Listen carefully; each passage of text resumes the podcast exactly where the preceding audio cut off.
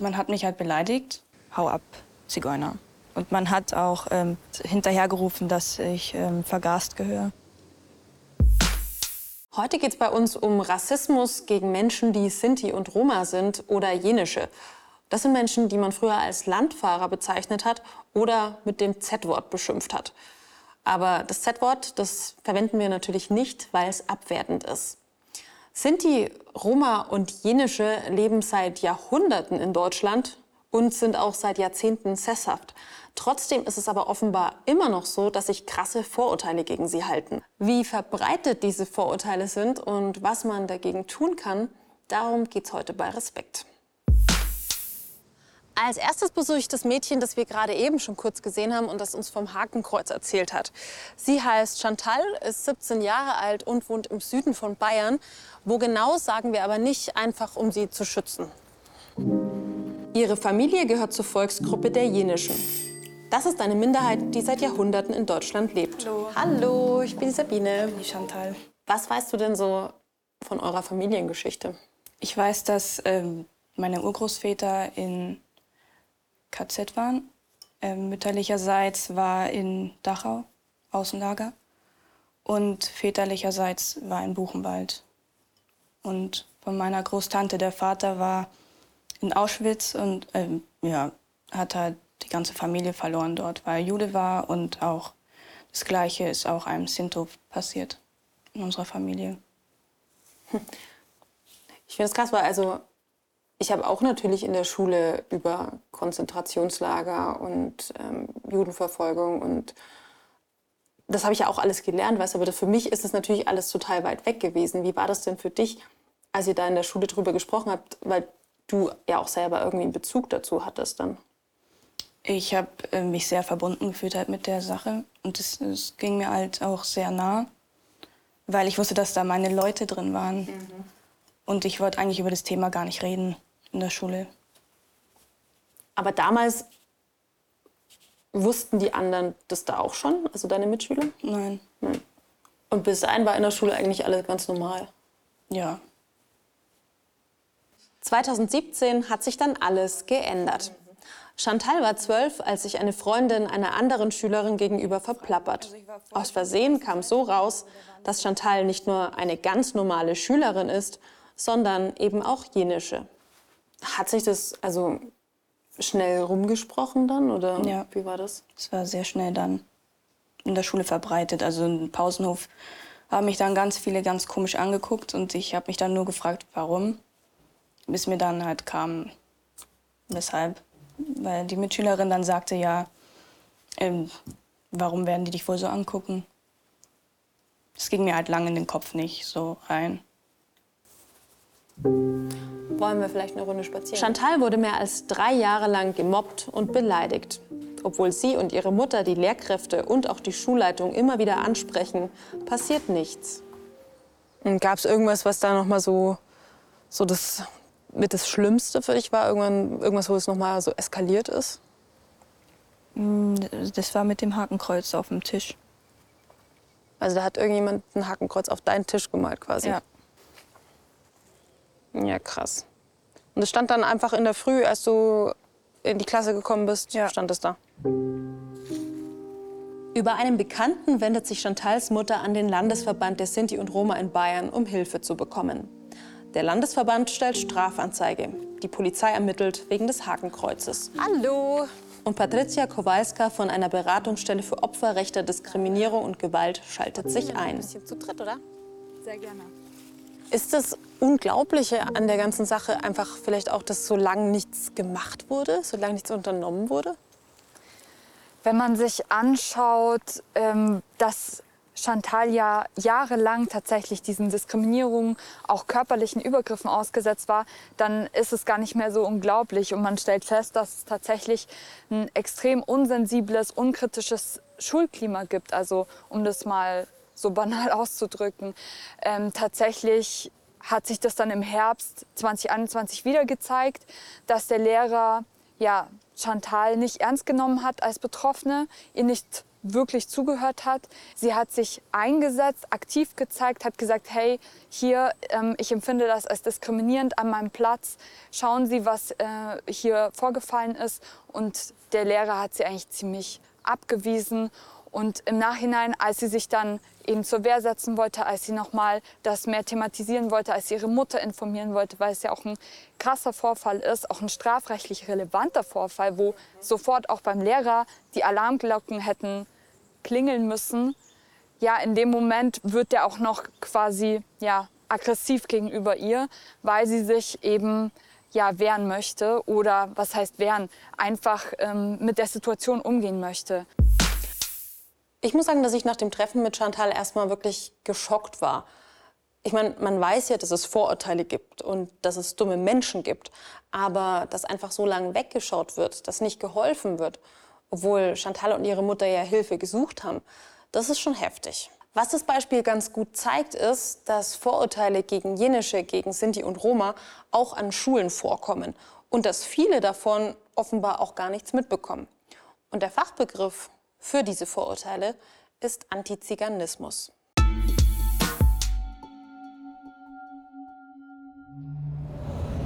Antiziganismus bedeutet Rassismus, der sich vor allem gegen Menschen wendet, die als Sinti und Roma betrachtet werden oder als Jenische. Bevölkerungsgruppen, die früher auch als fahrendes Volk bezeichnet wurden und bis heute diskriminiert und ausgegrenzt werden. Feindseligkeiten und Übergriffe gegen Sinti, Roma und Jenische sind seit dem Mittelalter bekannt. Sie durften nicht sesshaft werden, wurden Opfer von Hetzjagden und galten zeitweise sogar als vogelfrei. Das bedeutet, sie waren völlig rechtlos. Angriffe auf sie blieben straffrei. Die Nazis systematisierten die Verfolgungen. Sie deportierten Sinti und Roma, führten Sterilisationen an ihnen durch und ermordeten sie in Vernichtungslagern. Man schätzt, dass dabei eine halbe Million Menschen ums Leben kamen. Seit dem Mittelalter ist der Rassismus gegen Sinti und Roma geprägt von Vorurteilen, die ihnen negative Eigenschaften zuschreiben. Dass sie unverschämt seien oder dass sie betteln und stehlen würden. Aber auch vermeintlich positive Eigenschaften, dass sie besonders musikalisch seien oder magische Fähigkeiten besäßen, wie wahrsagen zu können. Diese Vorurteile wurden im 19. Jahrhundert sogar in Lexika verbreitet.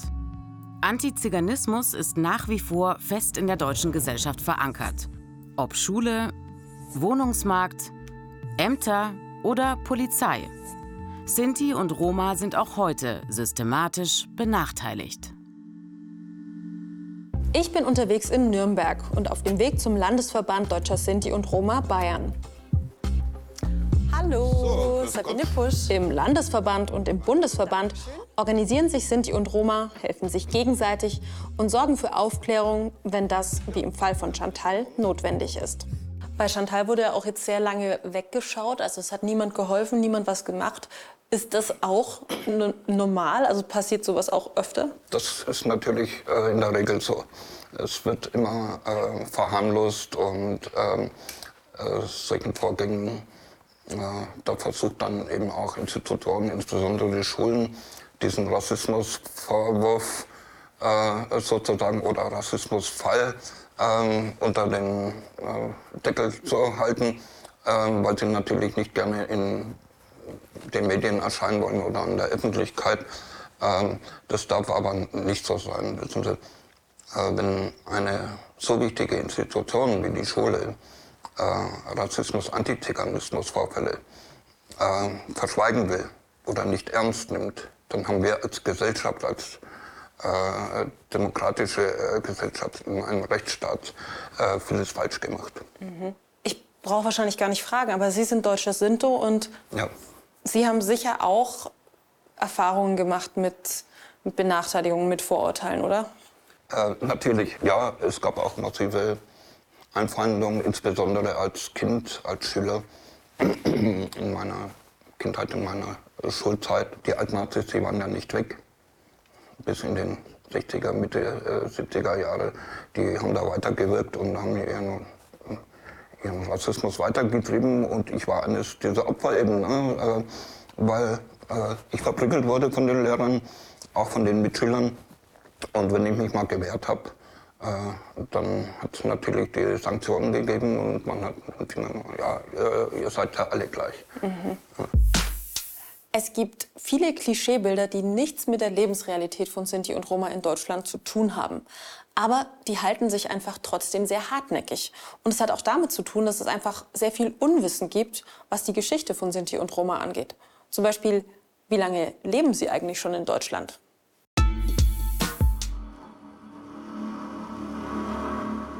In Europa leben ca. 12 Millionen Sinti und Roma. Damit sind sie die größte ethnische Minderheit Europas. Die Vorfahren der Sinti und Roma, die heute in Europa leben, stammen aus Indien bzw. aus dem heutigen Pakistan. Darauf deutet auch die Sprache der Sinti und Roma hin. Romanes ist verwandt mit dem indischen Sanskrit. Die Sinti und Roma kamen in mehreren Wanderbewegungen seit dem 8. Jahrhundert nach Europa. Erste urkundliche Erwähnung in Deutschland 1407 in Hildesheim. Die Migration fand aber nicht aus einem Wandertrieb heraus statt. Ein Klischee, das sich hartnäckig hält. Grund waren vielmehr Kriege, Verfolgung und Vertreibung. Die Ankunft und der weitere Aufenthalt der Sinti und Roma in Europa verliefen widersprüchlich. Sie wurden meist zunächst als Pilger angesehen und so bekamen sie Geleitbriefe von Königen und Fürsten, also eine Art Pass, mit dem sie sich frei von Region zu Region bewegen konnten. Doch als die Zugewanderten nicht wieder zurückgingen, sondern blieben, erfuhren sie Diskriminierung und Ablehnung und waren zu ständigen Ortswechseln gezwungen. Dann schrieb man ihnen Ende des 15. Jahrhunderts fälschlicherweise zu, Spione der Türken zu sein. Es war eine Zeit, in der sich die Menschen von der Ausdehnung des Osmanischen Reichs bedroht fühlten.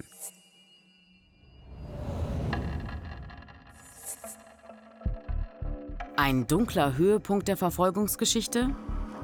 Die Nationalsozialisten stuften Sinti und Roma 1936 in den Nürnberger Gesetzen als sogenannte Artfremde ein, sowie auch Jüdinnen und Juden.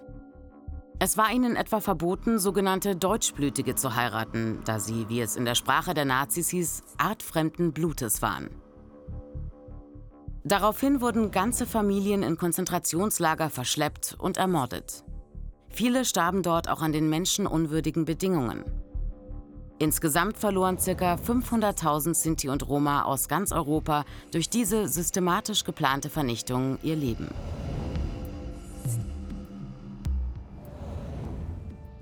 In Deutschland wurden diese Gräueltaten gegenüber dem Zentralrat deutscher Sinti und Roma erst 1982 durch Bundeskanzler Helmut Schmidt offiziell als Völkermord benannt. Außerdem gibt es das Rahmenübereinkommen des Europarates zum Schutz nationaler Minderheiten. Für Deutschland ist das 1998 in Kraft getreten und hat Geltung im Rang eines Bundesgesetzes. Konkret heißt das, die deutschen Sinti und Roma sind heute eine der vier anerkannten Minderheiten in Deutschland, neben den Lausitzer Sorben, der dänischen Minderheit und der friesischen Volksgruppe. Jegliche Diskriminierung dieser Minderheiten ist damit ausdrücklich verboten. Der Staat ist sogar verpflichtet, die jeweilige Kultur, Sprache und Identität offiziell zu schützen und zu fördern. Also mein Fazit ist, dass es schon noch echt viel zu tun gibt. Einfach weil diese ganzen Vorurteile so tief sitzen. In den Köpfen, in den Behörden, überall eigentlich. Und klar, es hat sich schon einiges getan, aber es muss eben noch viel passieren, damit dieses Unwissen beseitigt wird. Und da sind die Schulen einfach eine, ein ganz guter Ort, um anzusetzen. Die können die Basis setzen, um das Unwissen zu beseitigen. Und sie sind auch dafür zuständig, klare Grenzen zu ziehen, wenn eben Grenzen überschritten wurden.